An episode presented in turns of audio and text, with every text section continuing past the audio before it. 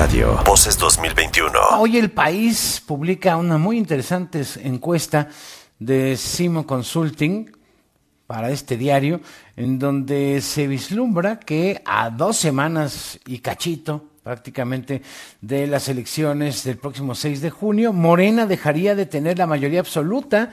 En el Congreso necesitaría pactar con sus aliados, con el Partido Verde y con el Partido del Trabajo sobre todo, para controlar el Congreso de la Unión. Está en la línea telefónica para platicar del tema Francisco Maneto, es corresponsal político del país en México. ¿Cómo estás, Francesco? Francesco?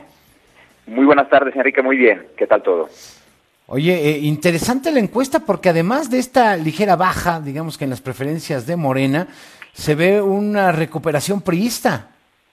Efectivamente, hay como hay una recuperación que de 48 escaños curules a 82 y digamos dentro de, del arco de la oposición es el movimiento más eh, más significativo, ¿no? Está reflejado por la encuesta por el estudio de opinión de Simo Consulting. La, la, oposición estaba, estaba eh, digamos, en la, en la, bueno, en la, en la, en la actual todavía eh, configuración de la Cámara estaba más fragmentada, ¿no? De alguna manera. Eh, y ahora, pues, el, el, PRI pasa de 48 y 82, que es algo significativo. El PAN sube ligeramente, pero de, de forma más más, eh, más modesta, digamos solo dos, dos escaños, de 77 a 79. Y, y bueno, y, el, y el, la, la, el elemento clave ¿no? de, esta, de esta encuesta, como, como decías y como contabas, es que, es que Morena pierde, perdería la mayoría absoluta eh, en la Cámara y necesitaría, necesitaría pactar, como ya está haciendo, eh, pero necesitaría pactar de forma más sostenida y más, sostenible, digamos, en el, eh, en el tiempo, ¿no? Pasaría de 200, o sea, perdería eh, casi 30 diputados, pasaría de 256 a 200 a 230 y eso a pesar de que en el fondo, pues eh, el, el partido tendría una intención efectiva de voto muy elevada, incluso mayor a la que tuvo en 2018. Sí, eso es lo que te iba a preguntar, es decir, a pesar de que tiene mayor porcentaje de intención efectiva de voto, casi 5% más del que tenía hace tres años, quedaría con menos escaños, 26 menos. Efectivamente, ¿eso por qué sucede? Sucede, es, eh, digamos, eh, complejo de explicar porque en cada, en cada, eh, en cada caso se vería de alguna, de alguna manera, pero sucede por el efecto que tienen las coaliciones eh, y que tiene, digamos, eh, el reparto, el reparto de las, eh, eh el formato de las, de, digamos, de las competiciones y el reparto de las diputaciones. Entonces, no, el rayado es el Partido Verde, ¿no?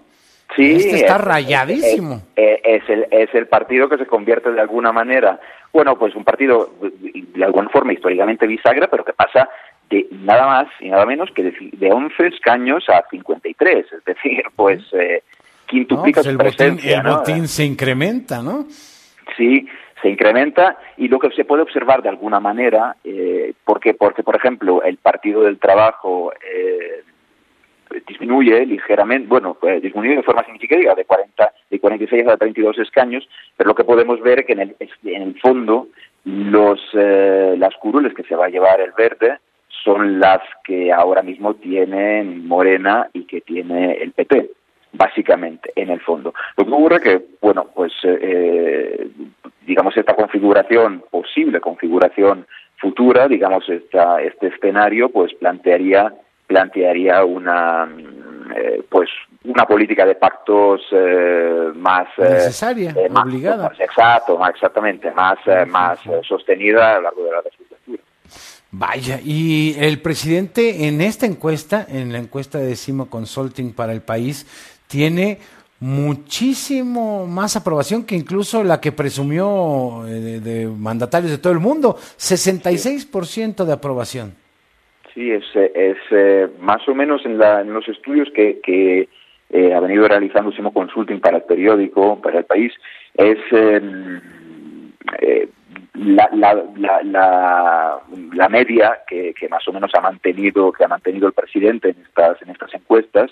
Eh, una aprobación que se, digamos, es muy llamativa porque, en fin, el desgaste, pese, digamos, a la popularidad que se atribuye él, pero el desgaste, el desgaste de, un presidente después de tres años de, gobierno suele ser, suele ser elevado, vamos, o sea que, que incluso internacionalmente es insólito, ¿no? Que, en, en la región que un presidente después de, es verdad que estamos todavía en el Ecuador del mandato, ¿no? Pero pero es insólito que mantenga que mantenga una una popularidad tan elevada. Quizá tenga algo que ver esto con el hecho de que no hay si se mira si se mide digamos el conocimiento y la popularidad mm. que no hay figuras digamos alternativas fuertes. ¿no?